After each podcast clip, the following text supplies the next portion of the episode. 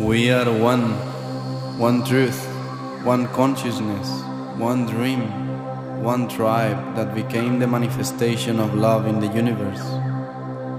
The time has come in which our souls will unify the voices of heaven and design a creation based on peace, compassion, unity, and freedom for all. By sharing the seed of our hearts, the true vision is established. The path is always love. We honor now the will of the Great Spirit. For all the ones that came before us, brothers and sisters of the same rainbow nation, may the fire of the Spirit make us shine gracefully. May the wind of our intention create the change. May the earth becomes the sacred temple of our bodies. And may the water of our blood remember and resonate the divine memory of the Creator. We have arrived. We know who we are. We know how to serve in truth. We are one. We came to create the community that will sing the song of the new earth. Love is the way, the life, and the truth. Welcome to the family, dear one. Welcome.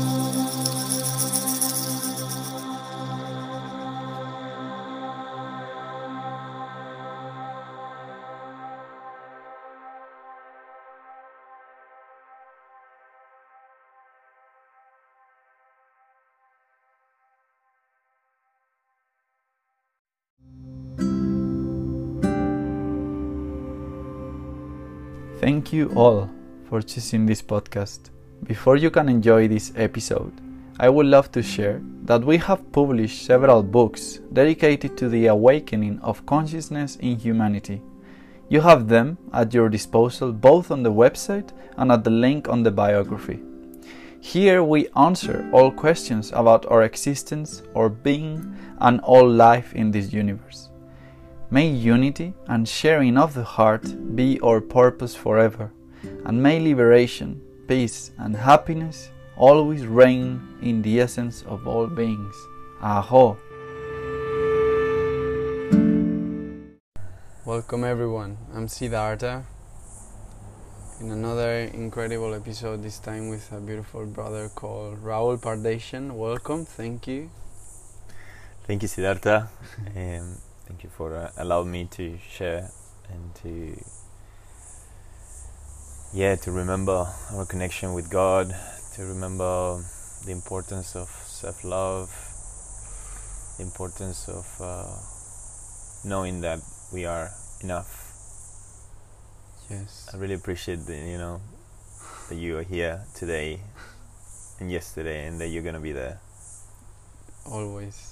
Always. As I was telling you yesterday, I see you, brother, and once we remember, we cannot forget. So that's why I do this um, to bring the prayers of who we are out loud for everyone to listen, or even for us to just remember and witness them.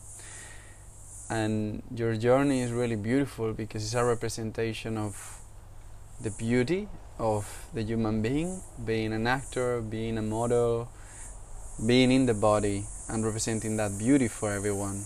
But as well, you have the depth of the soul, and so many people don't know where you come from as well. So I would love for you to express where you come from and how was your childhood, especially connecting with God and everything. I was born in Argentina, in Buenos Aires, and um, I had the, the blessing to be raised um, with this beautiful community called Total Dedicación. Uh, my mother and father, which I'm very grateful for bringing me to this world and to to be my masters, each of them from their own nature and their up- upcoming and, and I have to say my father uh, he just passed away last year, so um, I want to acknowledge that uh, he was uh, one of my one of the most powerful experiences in my life. I had to overcome forgiving my father and at the same time connecting with my father. Um, you know, my father and mother were divorced, so I they divorced when I was three years old, so I don't remember much of that stage. But growing up, my father was not as present as I would like. And on the other side, I got so much support from my mother and, and from all these 60 nuns that they're. So when they separated, I moved to La Plata, which is a small city, and um, and, and yeah, I had all these beautiful old ladies that you know they were masters in each subject, and then they were giving me support from learning, um, learning the Bible, learning um, how they live in community, and um, I feel supported in so many ways, and um, then coming to the next stage when I, because I, I live in Argentina until I was 20 I, I study in a in a in a school where I had a lot of international understanding because it was half Italian, half in Spanish. So I got a lot of uh, a bigger picture of what other schools were teaching in Buenos Aires. So I got this. Actually, Leonardo da Vinci is the the name of the of the school where I where I grew up, and um, I got to experience a lot of art and history, and that gave me the willingness to learn other cultures and I think that's very important. Something that uh, I've been blessed is like I got to travel a lot. I, I, left my country when I was 20 years old. After you know, when I finished this, the school of Leonardo da Vinci, that gave me all this um, understanding with arts and and um, everything that was happening outside of South America. Um, I learned Italian growing up and English. So when I moved to Milan when I was 20 years old, it was uh, it was like this bird opening the gate and, and, and going out like and you know I start to work for the first time as a model and actor in Milan, which as we know it can be a, an environment where the ego, the appearance, it's so important and, and what do you do it was a question for me that it was a bit empty as a model, especially because well, what you bring into to the table to the moment might be how you look. But uh, I understood over, you know, now I'm 40 years old, and I understood that over the the experiences of, of sharing in different productions and um, and projects, it's a lot that what you can share being and bringing the light from inside and reflecting that in the photo you can see when you put intentions being just you but can sh- you can share the, the the the image the message that you share. And how you share with the people that you are co-creating whatever production. It's so important how you make them feel. Because normally you are up there and everybody's you know you're the point of attention you know that happens that when i'm modeling or when i'm a dj so I try to to be aware of the position where I am and but be humble and and and be uh, holding space for the experience that we are co-creating to be good for all the, all the, all the pieces of the puzzle.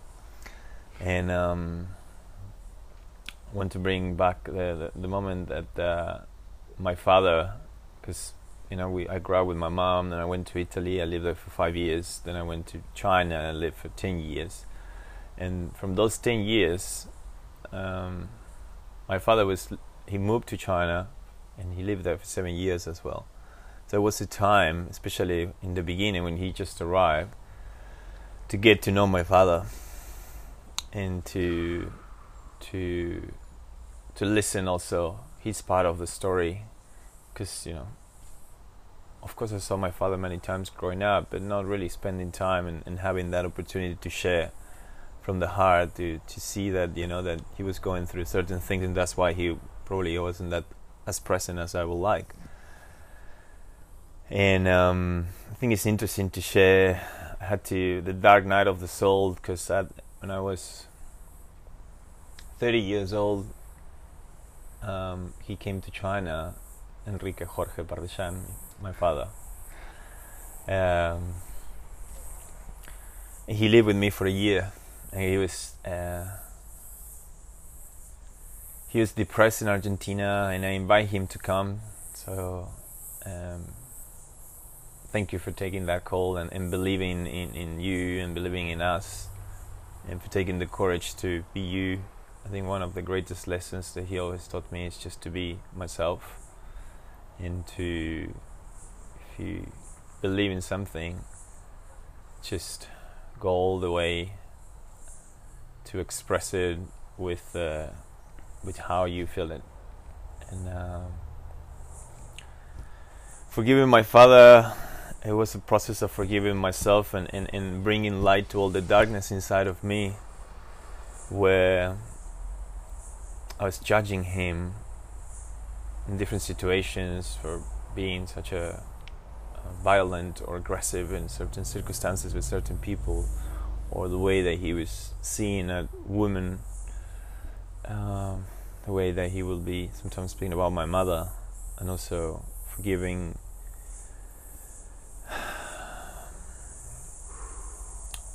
Forgiving um, the way that he treat my mother. Um, so it was a process where at that time I was abusing in drugs. I was doing cocaine and um, smoking a lot of marijuana, drinking alcohol, sleeping with many girls, which has always been a blessing and a curse because, you know, being a handsome man and seen in society and, uh, and as a DJ, I always get all these women that might be feel attracted and you know I've been very blessed with being with the most beautiful girls in the world and um and that many times took me out of what is my call, my purpose, because I jump into their journey and I give it all and, and I, I don't know, I haven't learned yet. This is a lesson I still need to get. I don't know how to measure how much love and how much I'm opening. I always open my heart and I'm all in, which took me to, to really feel uh, blessed and, and feel this, but at the same time, eventually brought suffering because maybe I, I accelerate certain relationships that jump you know to the next level next level very quick. So i created uh, a lot of uh, um, thoughts visions that might be in my head and and and it's been a blessing when we share that vision with with the woman that uh, uh, that was at that particular moment in my life um, yeah, so that going back to my father, it's uh, it's being uh, into that act of the soul that I was trying to express. It's being related with the relationship that we have with ourselves, to the relationship that we have with the ones we love and the ones that are in our presence and journey every day. So. Um, with my father, we actually share amazing moments when he arrived there. But in that sharing and, and living together, we did certain things that for me were destructive. And, and that's what I was actually when when I decided to quit drugs and uh, and to to have a healthier approach to my human body in what I am intaking and and and uh, and part was that I felt like uh, what my father was been sharing is was very toxic, but then I took distance and I was angry with him and I burned photos and, and it, was, it was painful. But at the same time, I could overcome my dark night of the soul, bringing light to those moments, bringing forgiveness and understanding that you know when you point at someone, there is one point pointing and three fingers pointing at you. So it's just all come back to what I hold inside because that's really what is affecting me. That's really what is creating the reality that we're going through in this experience. I feel in our soul journey, it is related at a collective um, level, but then always come back of what I'm bringing and what I'm going through. We mentioned yesterday that one candle can take away the whole darkness of the whole universe. And and that's why it's so important our own healing to really heal the collective no and then in that case it was like i was going through a lot of judgment and and, and feeling darkness with my father. Because I, I was gonna say that as a man the truest strength is in this vulnerability in this sharing. Mm. this is the light of the soul. This Mm. is a man embodying the manhood really. And this is what we do for the next generation as well. And i was gonna ask you what was the shift that allowed you to realize that forgiveness love embracing him was the answer and how was that process? I know you were gonna do it but like yeah. yeah. So it was a consequence of, of really touching bottom, and and and and you know I feel so um, sad in that particular moment, and I feel. Uh, that uh, I just realized somehow it came on the process of starting to cleaning my, my life, my uh, habits. I started to do yoga and I started to connect with a healthier version of myself.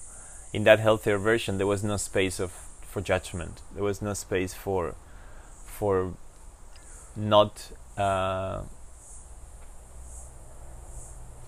being honest and uh, acknowledging that there were a lot of darkness and feelings that were hurting me inside and if there was no forgiveness there was no moving forward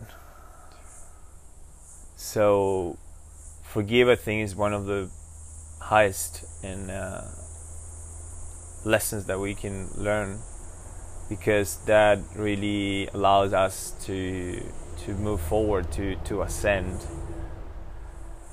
I've been working myself over these 40 years and and um, and I had to you know to forgive people that hurt me or hurt my mother or hurt other people because uh, the thoughts of going and killing someone or punching someone it was not bringing a solution but was bringing um, more darkness and, and like getting deeper without bringing any type of comfort to to to all those emotions and feelings that I was going inside. Even if you kill someone that really hurt someone, it's, is that going to bring a, a justice? I think that's God who decides that, and and and and if if if we forgive, we bring healing. We don't forget we forgive and we live that experience with a different light. And I think that's so important. Uh, even now, I'm going through a very uh, emotional uh, process because uh, I had a breakup like two months ago, and I've been in denial of like letting go and move on because I love Elena, you know, and I I'm so grateful for you know for these eight months that since I met her, but um, yeah, I mean I think one of the biggest lessons I'm learning at this stage is just to have self love and self respect and uh, and understand that uh, that we are holy and that we are um, complete the way we are, but we might have in different stages in our life that we are looking for different things that we want to see, that we want to share. That again, the vision that we want to hold together. It's so important, and if there is a difference on on that vision, I mean, big part now is acceptance that I'm going through, and, and gratitude because I want, I don't regret of anything that we've done. Actually, I'm so grateful. I think we had a, a very beautiful ride together, and I feel that our souls connected for a very important reason, and was interesting on, on, on something that I had to process this was to so I was sharing this very vulnerable moment that I'm going through uh, with gratitude and acceptance, I feel that many of us we've been in relationships that uh, remind us um, important steps that we need to to see with uh, with gratitude, but at the same time to to to really feel your guts and really feel not just your heart and your mind and, and then all the things that we uh, created as as uh, being in relationships where I I create an image around uh, the woman that I am with and even I see her as Virgin Mary you know like I had a relationship where I was for six months waiting you know to make love with a woman that I was and um, at the time, and then yeah, I realized that, uh, that you know that there's a lot of things in our head that we create images of yeah. people or situations. For example, now with Elena, I see ourselves because from the very beginning, you know, she could tell that I want to be a dad, and like, and um, and she already has two daughters, and she feels complete at the moment. But at that time, when we just met, she was open to have a baby, and then for different circumstances that come from trust uh, that come from uh, from not feeling safe. That's something I like to bring now as a of the masculinity in, in the. It's been feeling on my side. It's been feeling uh, nourished in many ways from this relationship, but on the other hand, it's been feeling also hold and, and, and remind how I'm not quite there as being the rock of the family that she needed and also to them feeling that I'm mature enough for being in a relationship with a woman like her. So I know that uh, we are going through different path, and then we met for a very important reason. And uh, I feel that uh, it's important that if you're in a relationship, to really listen to your gut feeling and listen to your heart and use your mind to really um, understand what you're going through. Many times I, have been in, in, in, relationships and situations that, you know, they say that love is blind. Because we we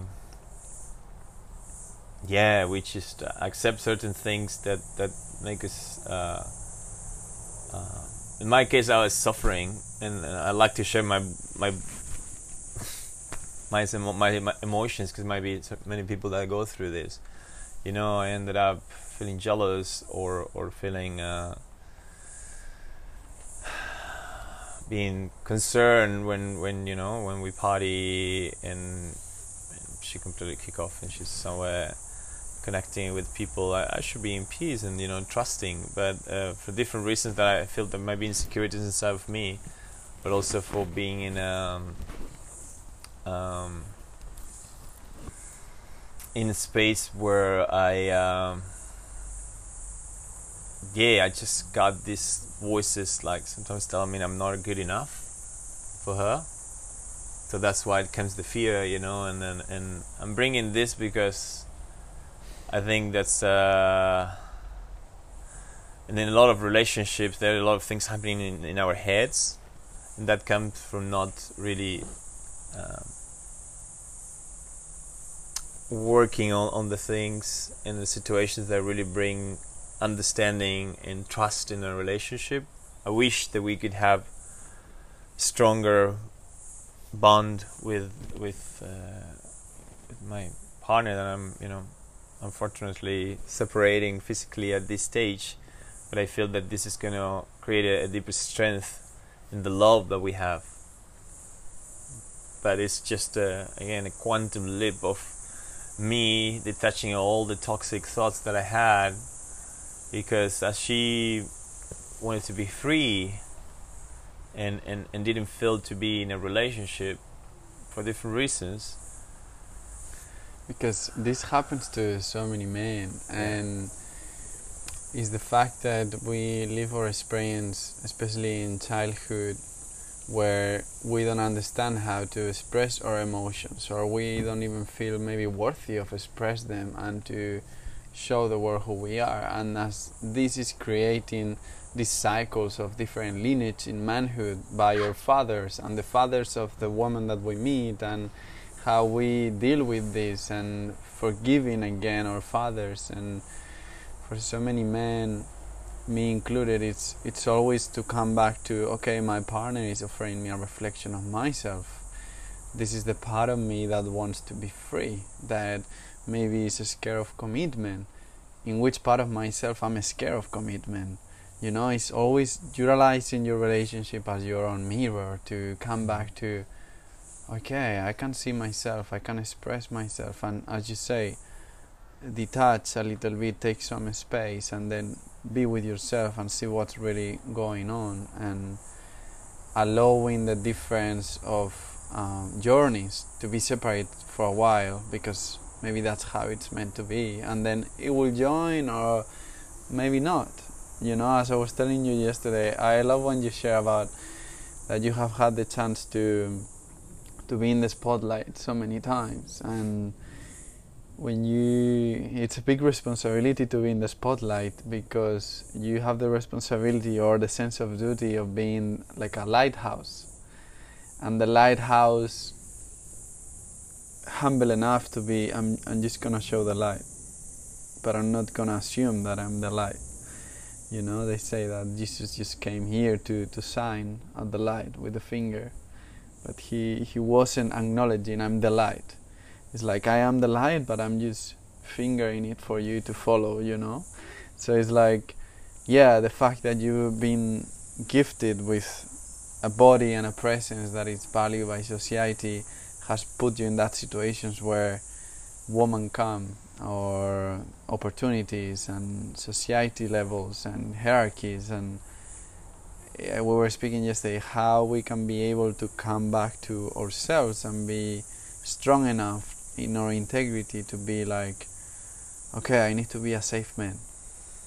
I need to be a, a safe provider for myself.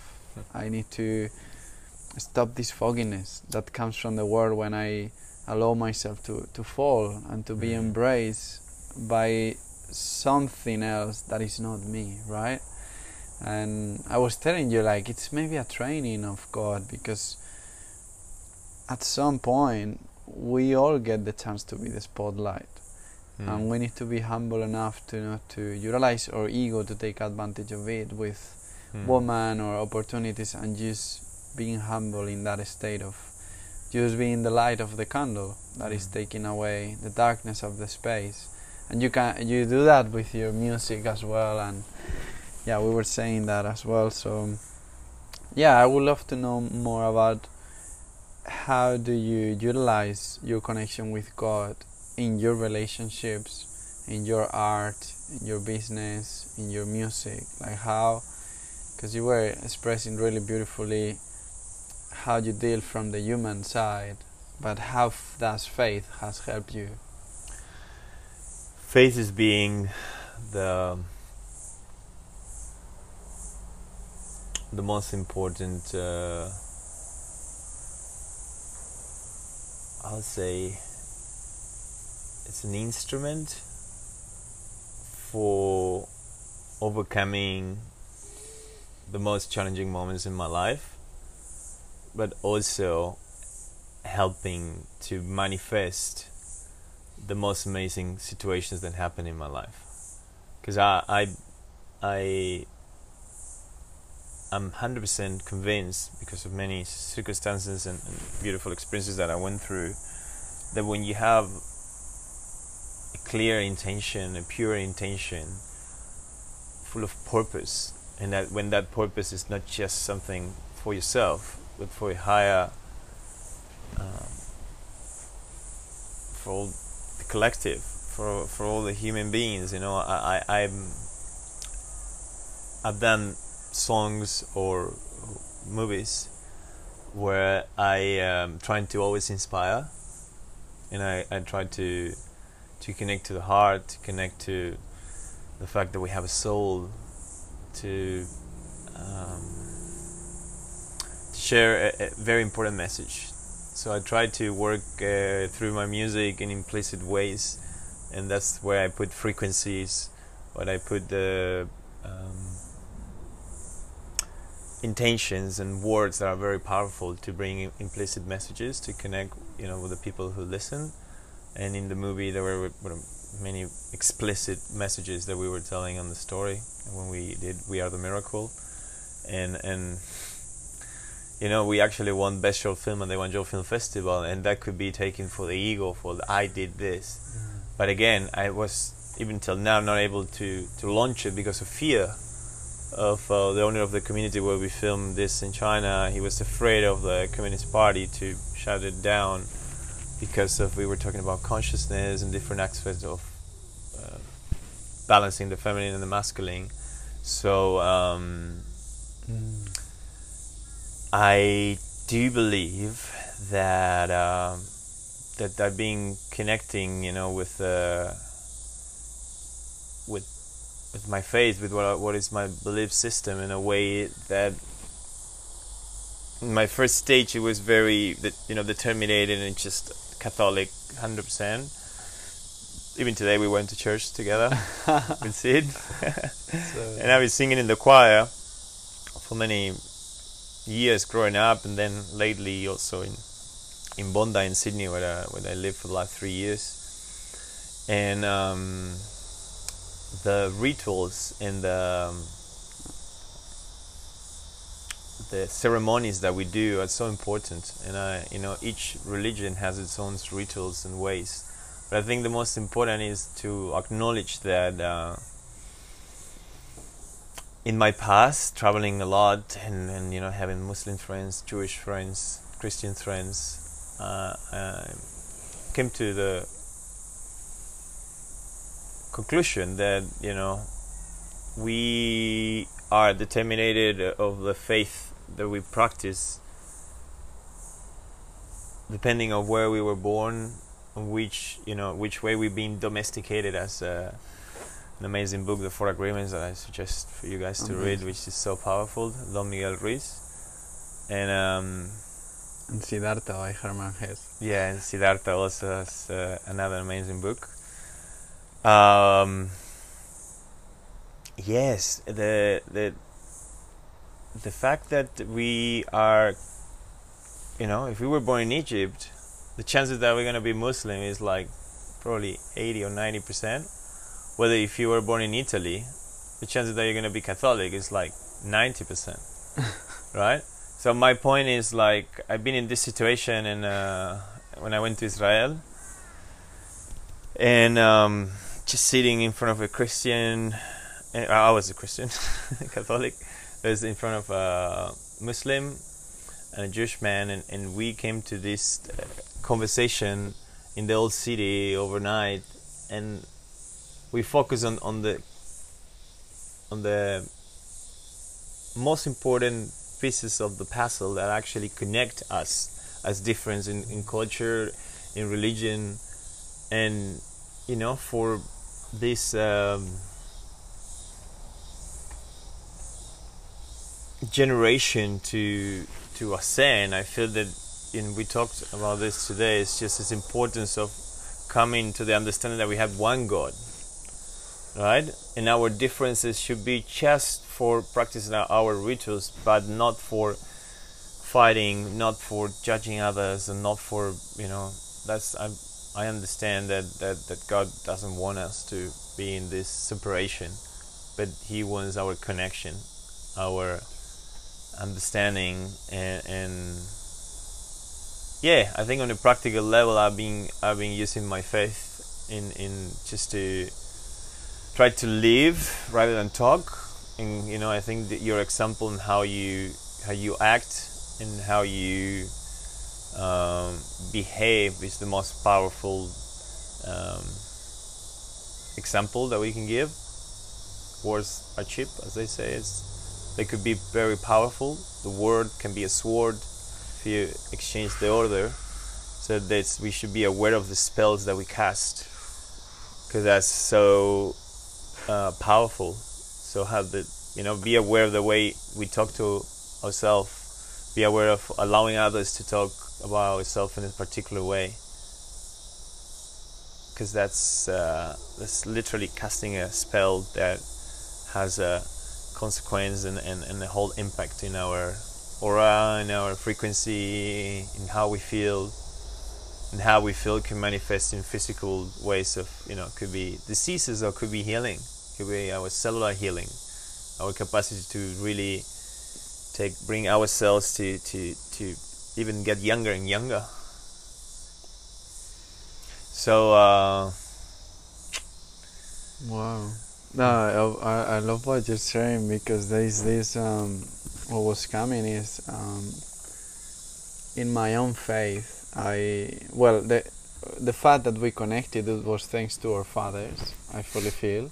100%. We met in in a party where you were just putting your music out there, and we met through the connection that we have through our fathers because they pass away almost at the same date in the same way by us being in a different country and uh, well the fa- your father name is my name and yeah we both were speaking in Spanish and something that you were saying about you your path with your father it was about forgiving your father to connect with him again.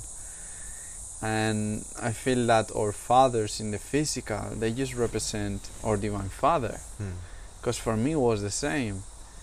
Feeling that i was disconnected that i wasn't seen that i was not valued or recognized as i believed. When in the end we were it's just that they didn't know better right? And and then realizing oh my god this wasn't about my physical father. It was about me forgiving the divine father. Me about knowing how to reconnect with the divine father and, and stop judging him for all the wrong in the world. Because this is still my child mentality that is not taking responsibility for how i perceive the conflict if i'm not at peace within myself. And that's that's actually what what was faith for me to to know that i can come back to to that conversation with my father that is god anyway, our creator, and as you say, faith can really bring you to the most beautiful places and can literally give you the, the light of the candle in the darkest of places to for you to know that you are a child of God, a son of God, and something you were saying as well is how the fact that sometimes we blame others we put the finger on them and there's three fingers looking at us. I love that. We, we're judging we are in conflict but sometimes we don't realize that we have the free will because we are just children and god is not doing anything. He has a plan it's like our fathers they are like yeah i know what could be good for you but i'm not gonna try to change you it's like God is just waiting for us to come back to Him once we surrender the idea of us having a plan Hmm. and allowing the plan of God for us to happen. We were speaking this yesterday, and yeah, so how I'm really interested for situations in your life where you have been in the presence of God, Hmm. really. Hmm.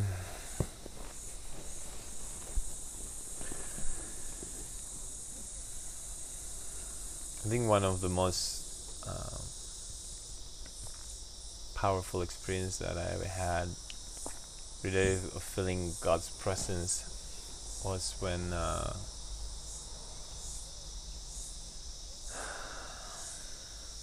I felt actually Maria's presence. So I, bel I believe that there was also God hugging me.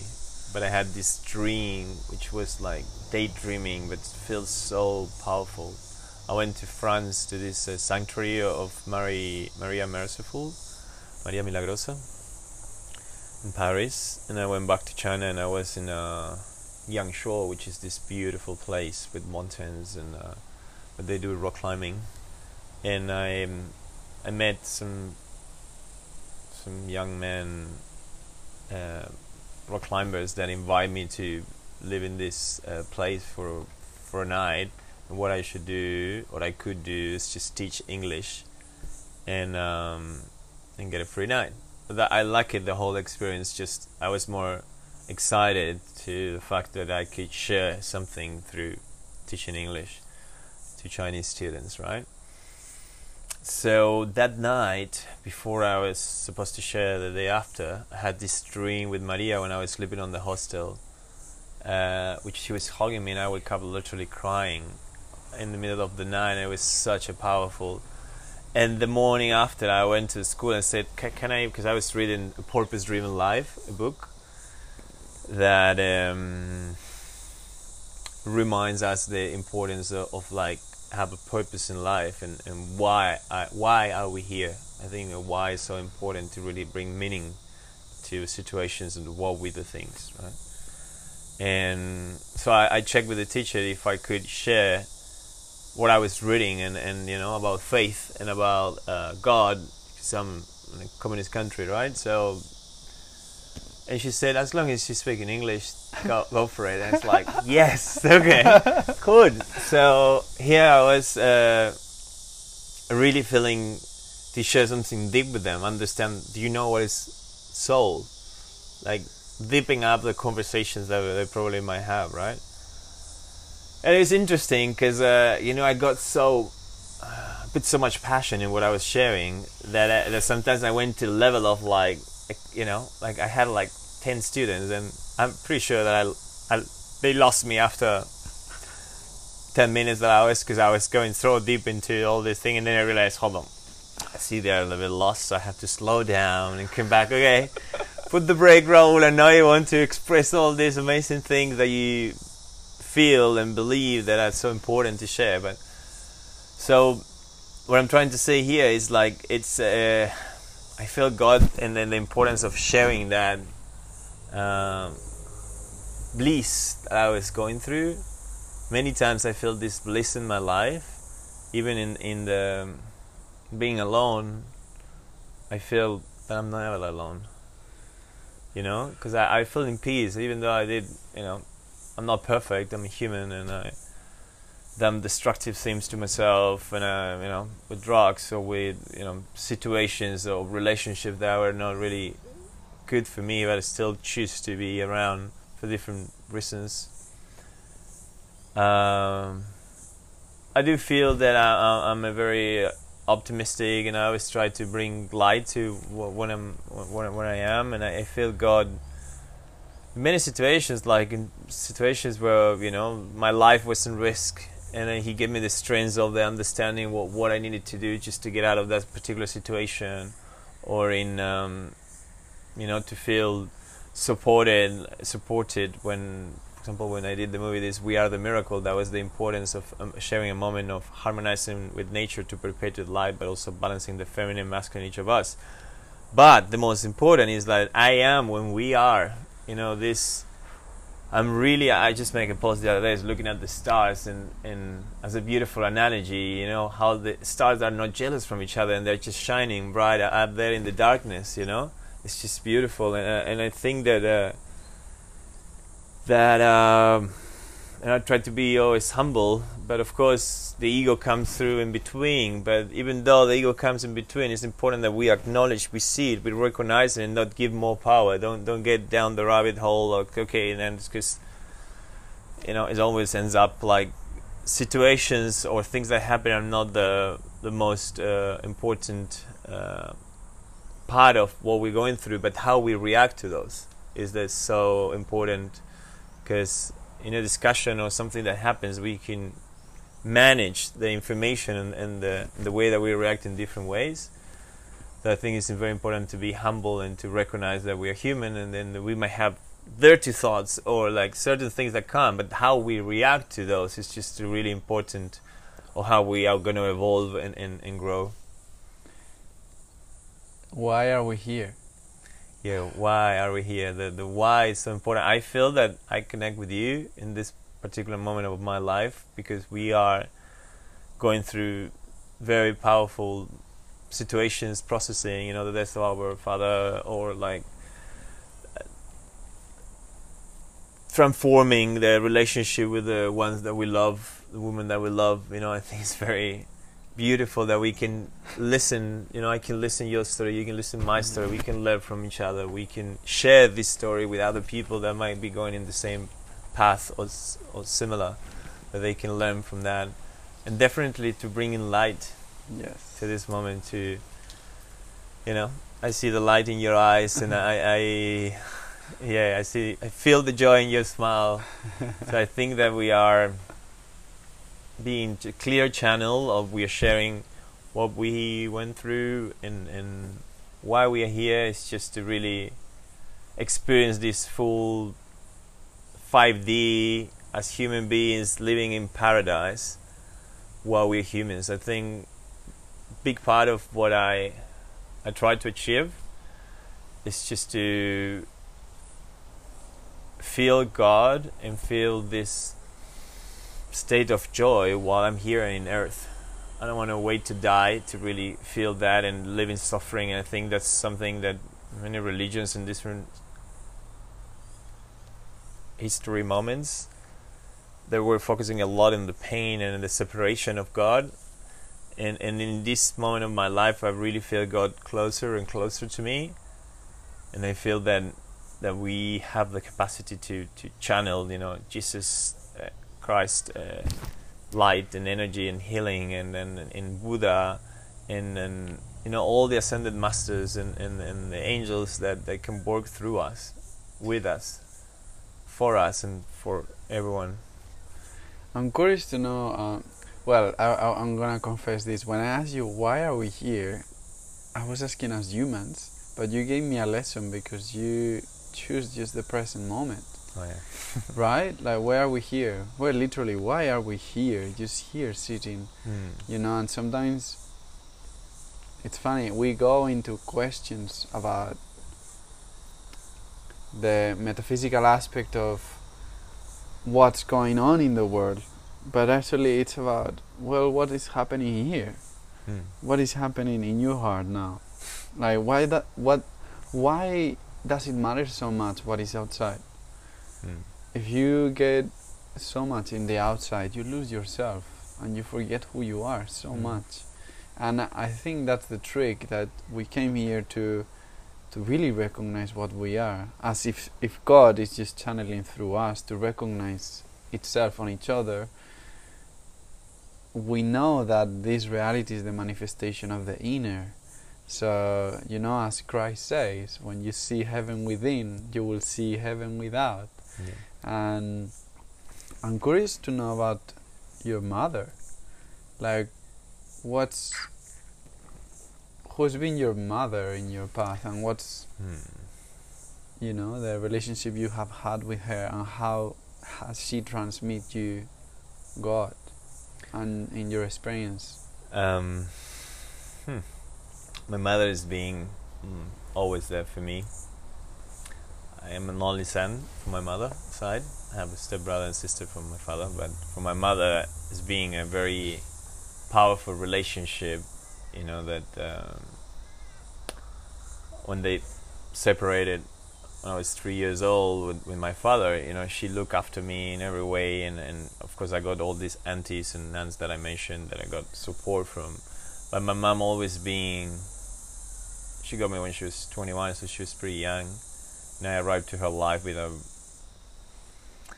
uh, planning probably, but she got me so much love from the very first thought that she had that she knew that she was pregnant. And, and, and through all my life I feel so much support from her in every way.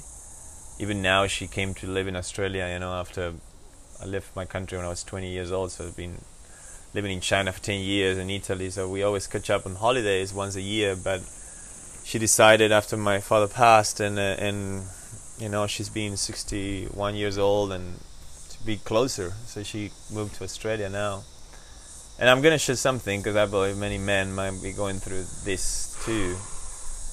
That the fact that a man and his mother has a strong relationship can be challenging for many other relationships, especially with a woman that is your partner.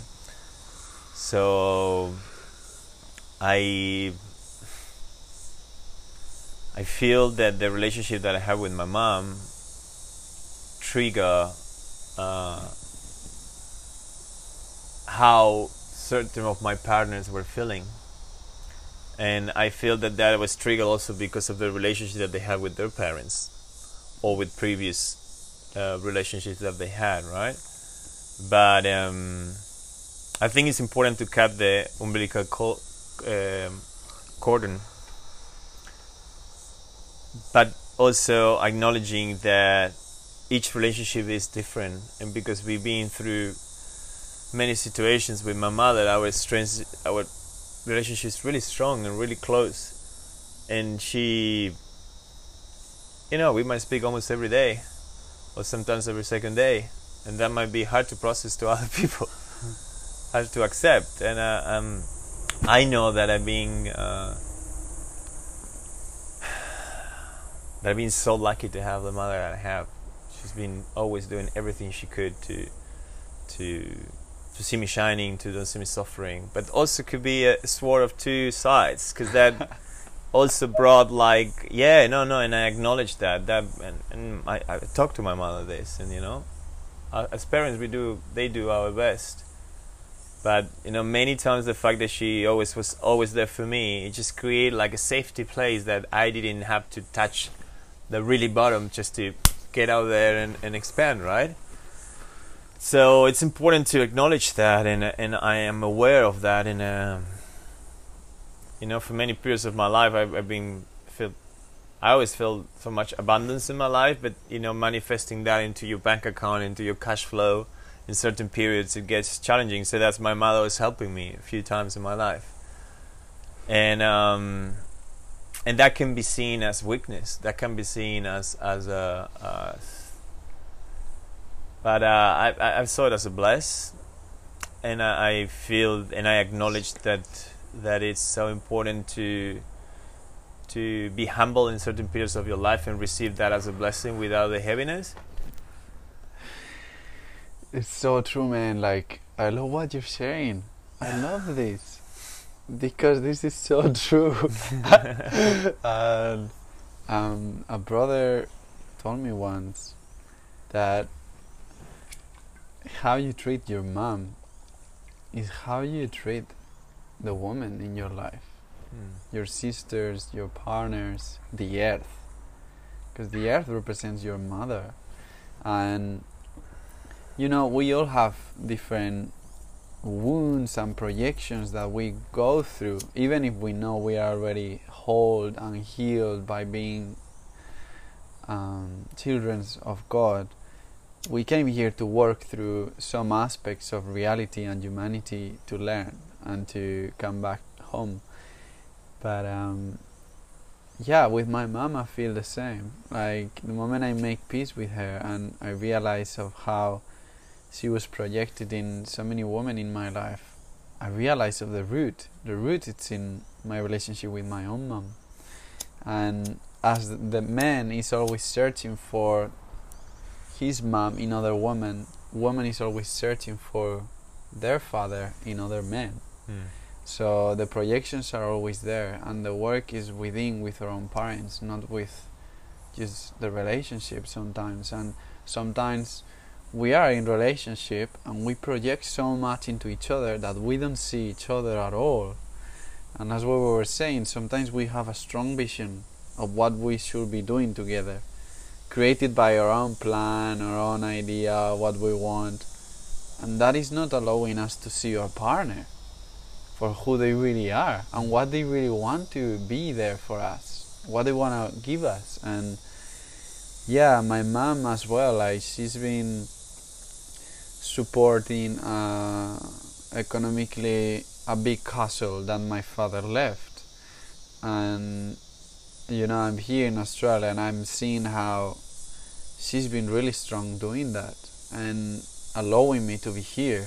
Well I know she needs help as well. So it's like mothers are like huge inspirations of strength and men being humble and being like yeah my mom has helped me so much with economy when the abundance flow wasn't going and the fact that you share that was like because uh, you know, when when I received money from my mother that she helped me with a course that I wanted to do, I was feeling that as well. I was like, oh, I, I really want to do this, but the abundance wasn't coming from this other side. And it could be perceived as a weakness, or it could be perceived as you allowing to be nourished by your mom.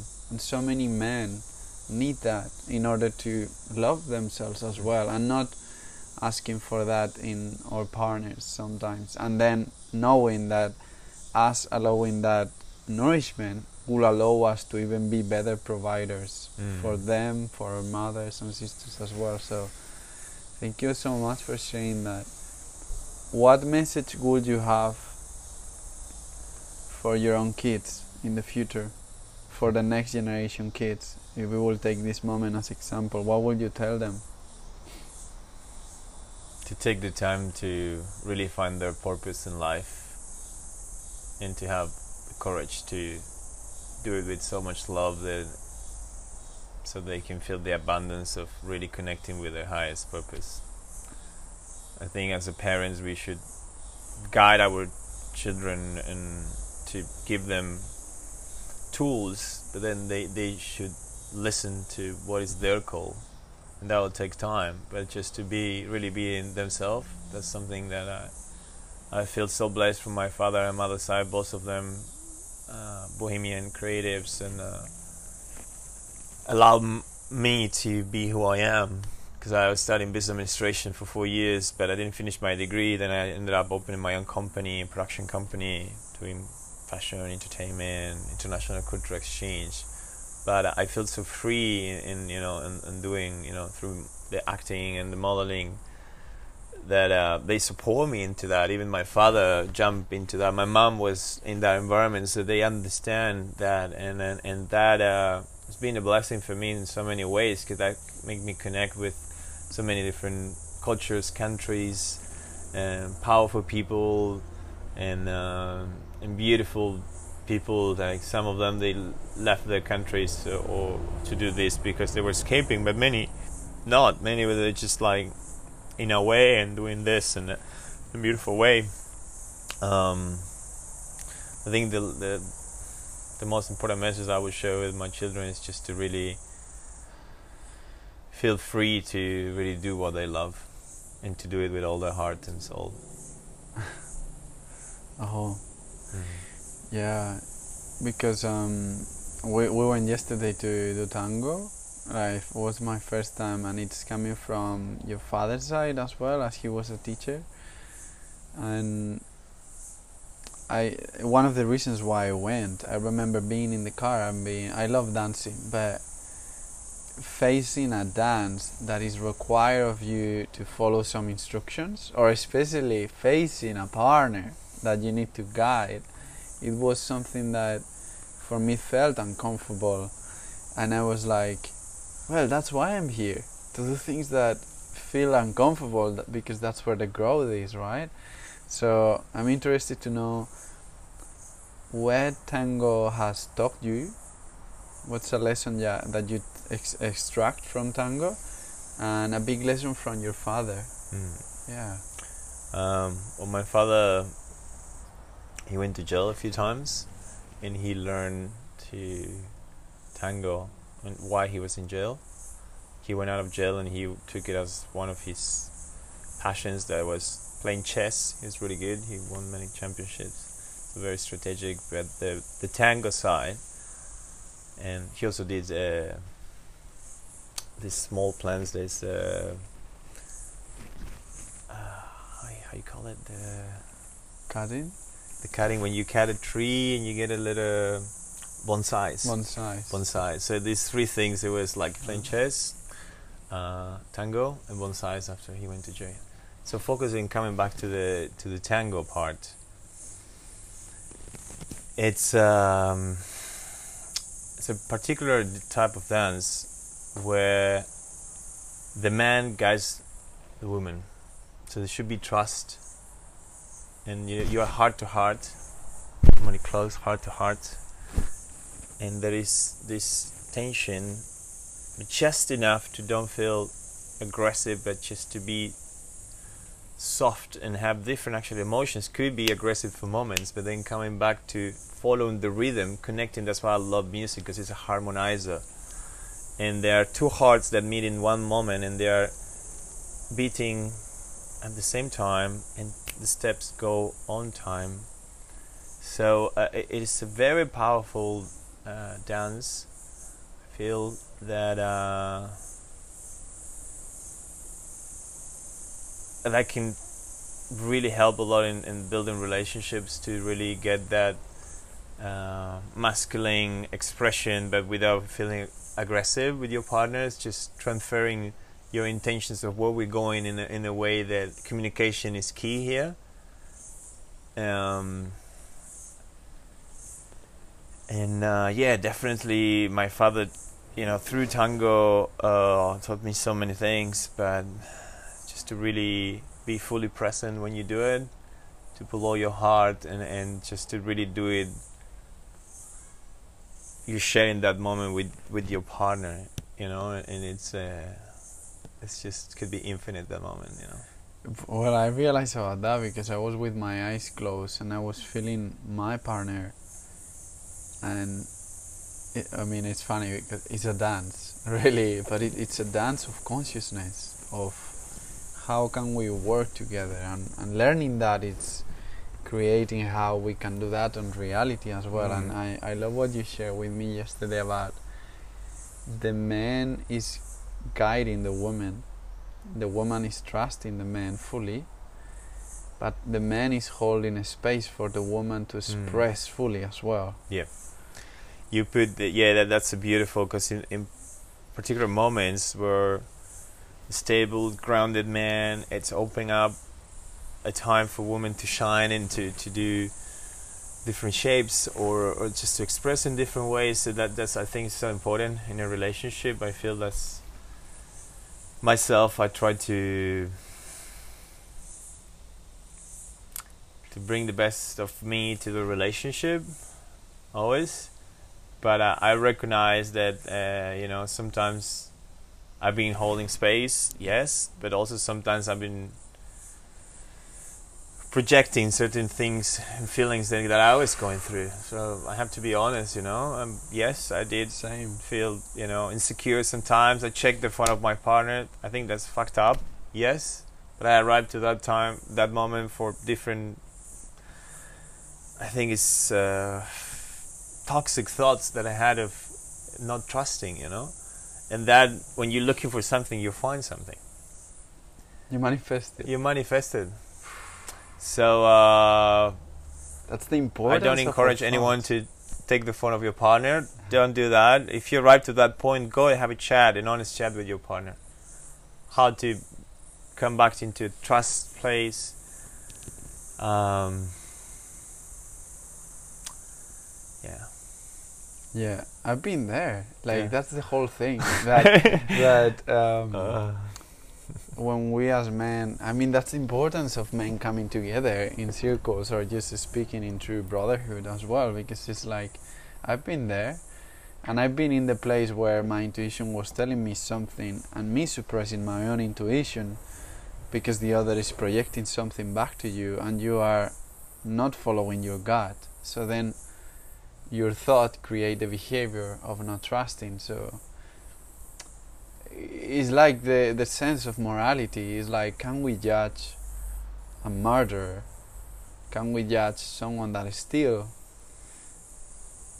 just if we are looking at them through our own experience but if we really put ourselves in their shoes let's see what happens because the one that is stealing maybe is stealing bread because he doesn't have money and he wants to feed his son hmm. so it's like putting ourselves in other shoes as well. And yeah, so especially as men, so many times we we have needed these spaces of fully sharing in honesty and in truth and being recognized and understood by other brothers, but especially by women because in terms of masculine and feminine energy, the masculine energy needs to be recognized and it struggles a lot with judgment. At the same time woman needs to be seen and struggles a lot with not being heard so it's just coming back to this relationship.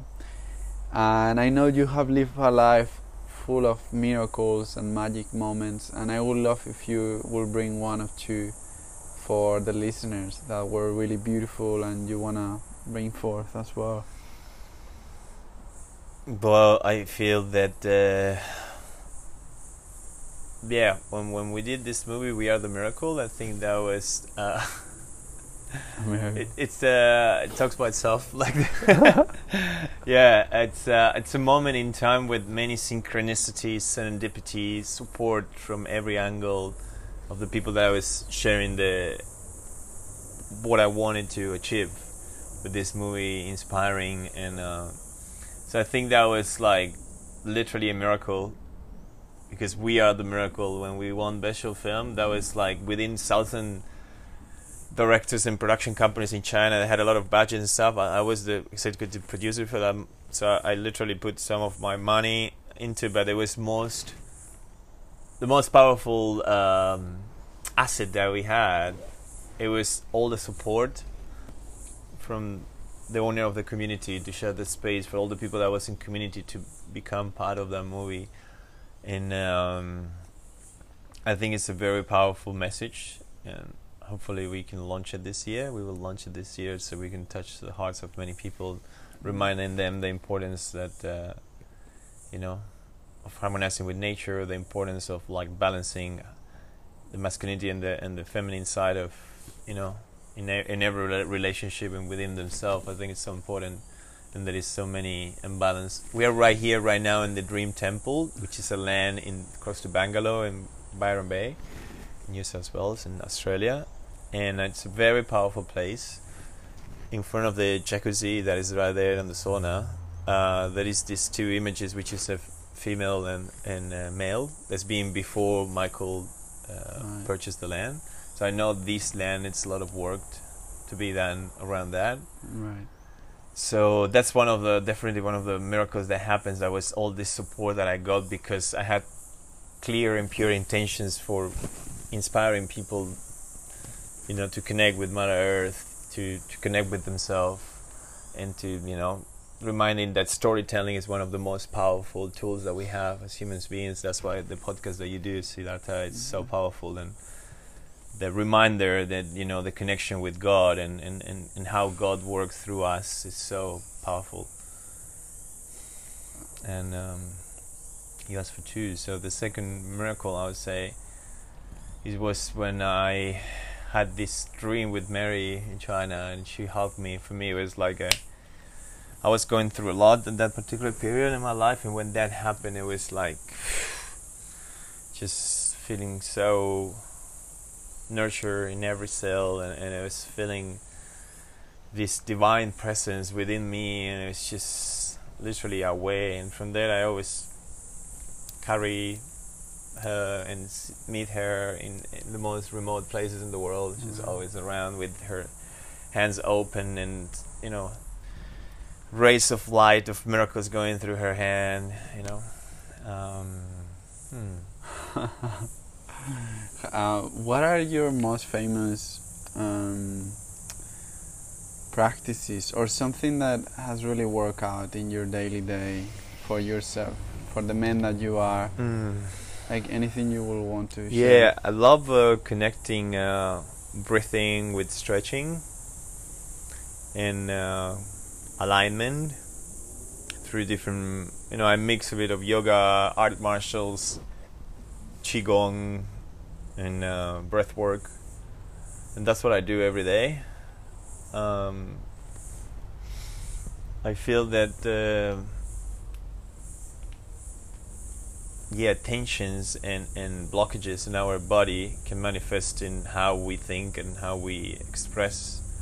So it's so important to keep aligned, to keep you know stretching for me and, and breathing. It's it's I try to do it every morning, and you know, I feel so blessed now in Australia. Also, I can go for a surf. It's something that mm. really, for me, it does it every time, and just going to the ocean. It's just, just like I feel this unconditional love, and and you know, going through you and like feeling the waves becoming one. I feel surfing is so powerful. So if I'm if I'm close to the ocean, I love to go to the ocean, and mm. that's the moment in, in the day that is a game changer and just really set me up in the uplift my everything uh, how I feel and just being one with nature in that moment is just being patient for that wave and when the wave comes you just like uh, but yeah otherwise if I'm not close to the ocean connecting with nature and why I'm in nature just do stretching and breathing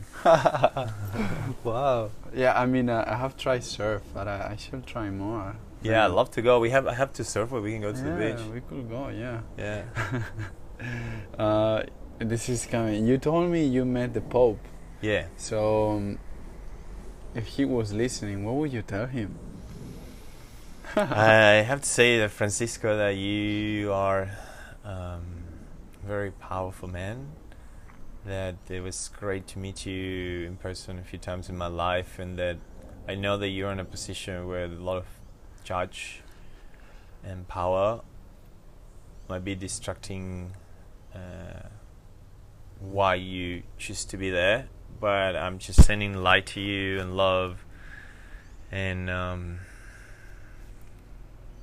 and yeah, I really hope that you know all the religions comes to an understanding and, and, and that we can co-create this present and, and future with harmony between all the differences that we have, just focusing on the things that connect us. Yes, yes, because I think that's that's what's happening and needs to happen. Like Yeah. For everyone to realize that all conflicts came from us believing that we were separated from God, Yeah. Yeah. and that separation is just Um, Francisco, I think, is pretty. Being pretty open for this to happen, to have these conversations, to have these meetings in between different religions. And um, yeah, I guess in the acceptance of, of sexuality and and abort uh, those some separating points that might take people away all, all the power or what they do with all the wealth. Are the conversations that might take or to point and to. Uh, so uh, I wish that we can, yeah, just have acceptance of, of what we're going through. You know, I think the the position that the church might take, or, or a particular, uh, you know, power. Uh, decision makers within Christians, Jewish, or Muslims, or any other religion, Hinduism, um, can really affect a lot of people how they think and what how they behave. So I wish to all the leaders of the world that really acknowledge that when they are in that position, that just to always come back to a place of like understanding, um, peace, and finding always a diplomatic way and, and, and a middle way without necessity of hurting someone. Wow. Okay, I'm going towards the end of the episode. I always ask this. Bring three teachers, mentors, masters in your life that have really helped you out, and one big teaching of each one of them. Hmm. So I'm going to start with the most recent one, which is Elena, which is the woman that I love and that is teaching me, I think, one of the most important lessons to have self-love. And um, I'm so grateful for everything we share, and I know that uh, this love only will grow when when I really acknowledge everything I'm processing and feeling in a peaceful way and in a constructive way. Um, second master definitely will be. It will be, yeah, my mother, which is being always there for me and taught me to not allow anyone to change who I am. I tend to to lose in relationships and to lose into circumstances that I forget who I am. So, my mother and father are two beautiful they are two beautiful people that uh, always encouraged me to really be myself. Um,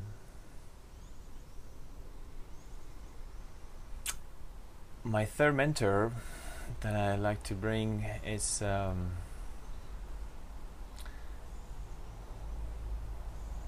it's actually also a new person that just jumped in my life, but she saw me and uh, reminds me also that uh, the miracles are possible and, and I believe in miracles that's why we made that movie but she literally took me to to renew on you know remembering remembering the, the, the importance of, of being that miracle you know and and and, and the spells that we cast they will manifest but of course the intention i, I really respect her because she is going through a lot in her life and she achieved so many things but even you know now going through a disease through cancer she's she's such a light being and such a strong purpose that keeps her alive. And that reminds me what is my purpose again? Because i've been being lost in in human situations that uh, you know weakness with drugs um, party uh, situations that takes me out of what is my highest purpose so thank you deb moranding for being such an amazing reminder and um, to shine bright like a diamond like you know that you mentioned in your amazing book that you wrote. Well, it's funny how the things that we have suffered the most actually are key points of our highest purpose as well. Mm. As I was telling you before, how your path with drugs, alcohol, women, that is a huge inspiration for people the moment that you transcend it into the light and you speak to people that was where you were before and now you are speaking from that light as well. So it's a huge purpose as well. Um, yeah so i would love for the end what it means for you to be a man. Hmm. and a message for all the men that are listening to you right now. Being a man is to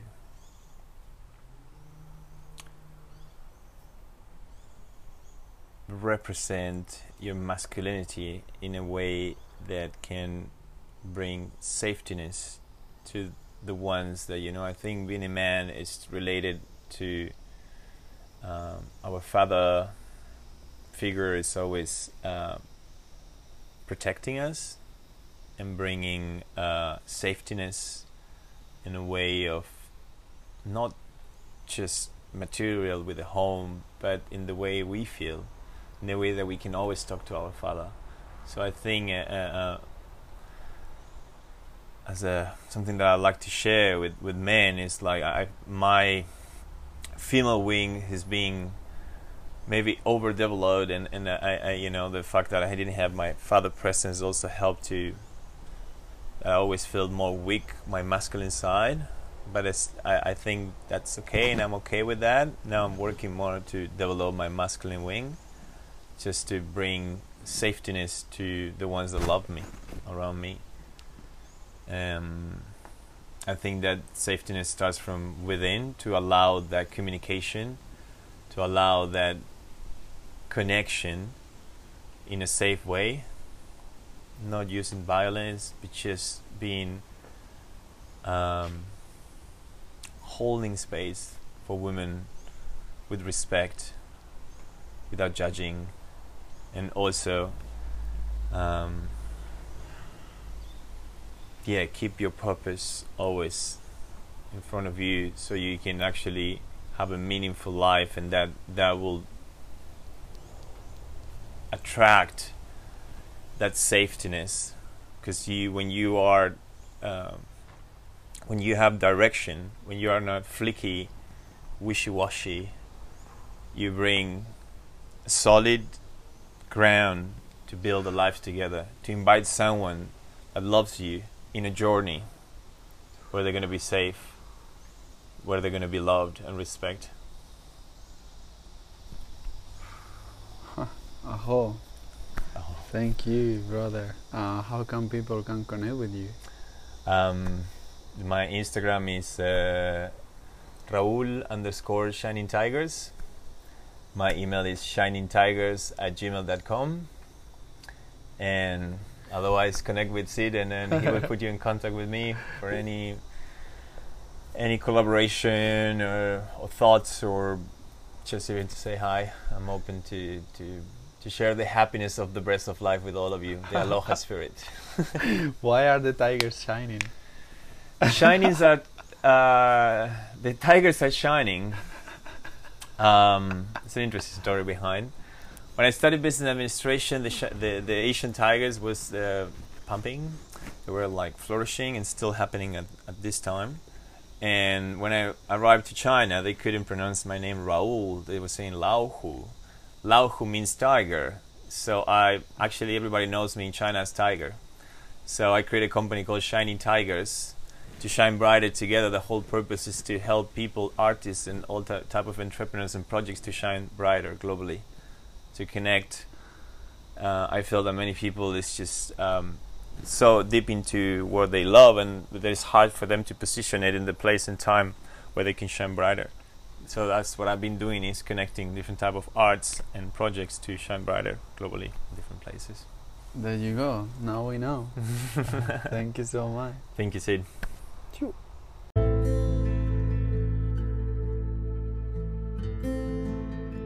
Thank you very much, family, for listening to us, feeling, and living with us this experience to remember who we really are. If you want to support us to bring more content, examples, and incredible people to this podcast, you can contribute by sharing with your family or community the episode, meditation, or guidance that inspires you the most. And if you also want to support us to continue in our purpose, you can offer a donation that will help us continue with what we are most passionate about. You have the link in the description of the episode. I love feedbacks and we are always available to receive you or offer other ways to participate, such as sharing messages and personal questions from the community and the podcast. We are one. Let's make our prayers heard. God bless us.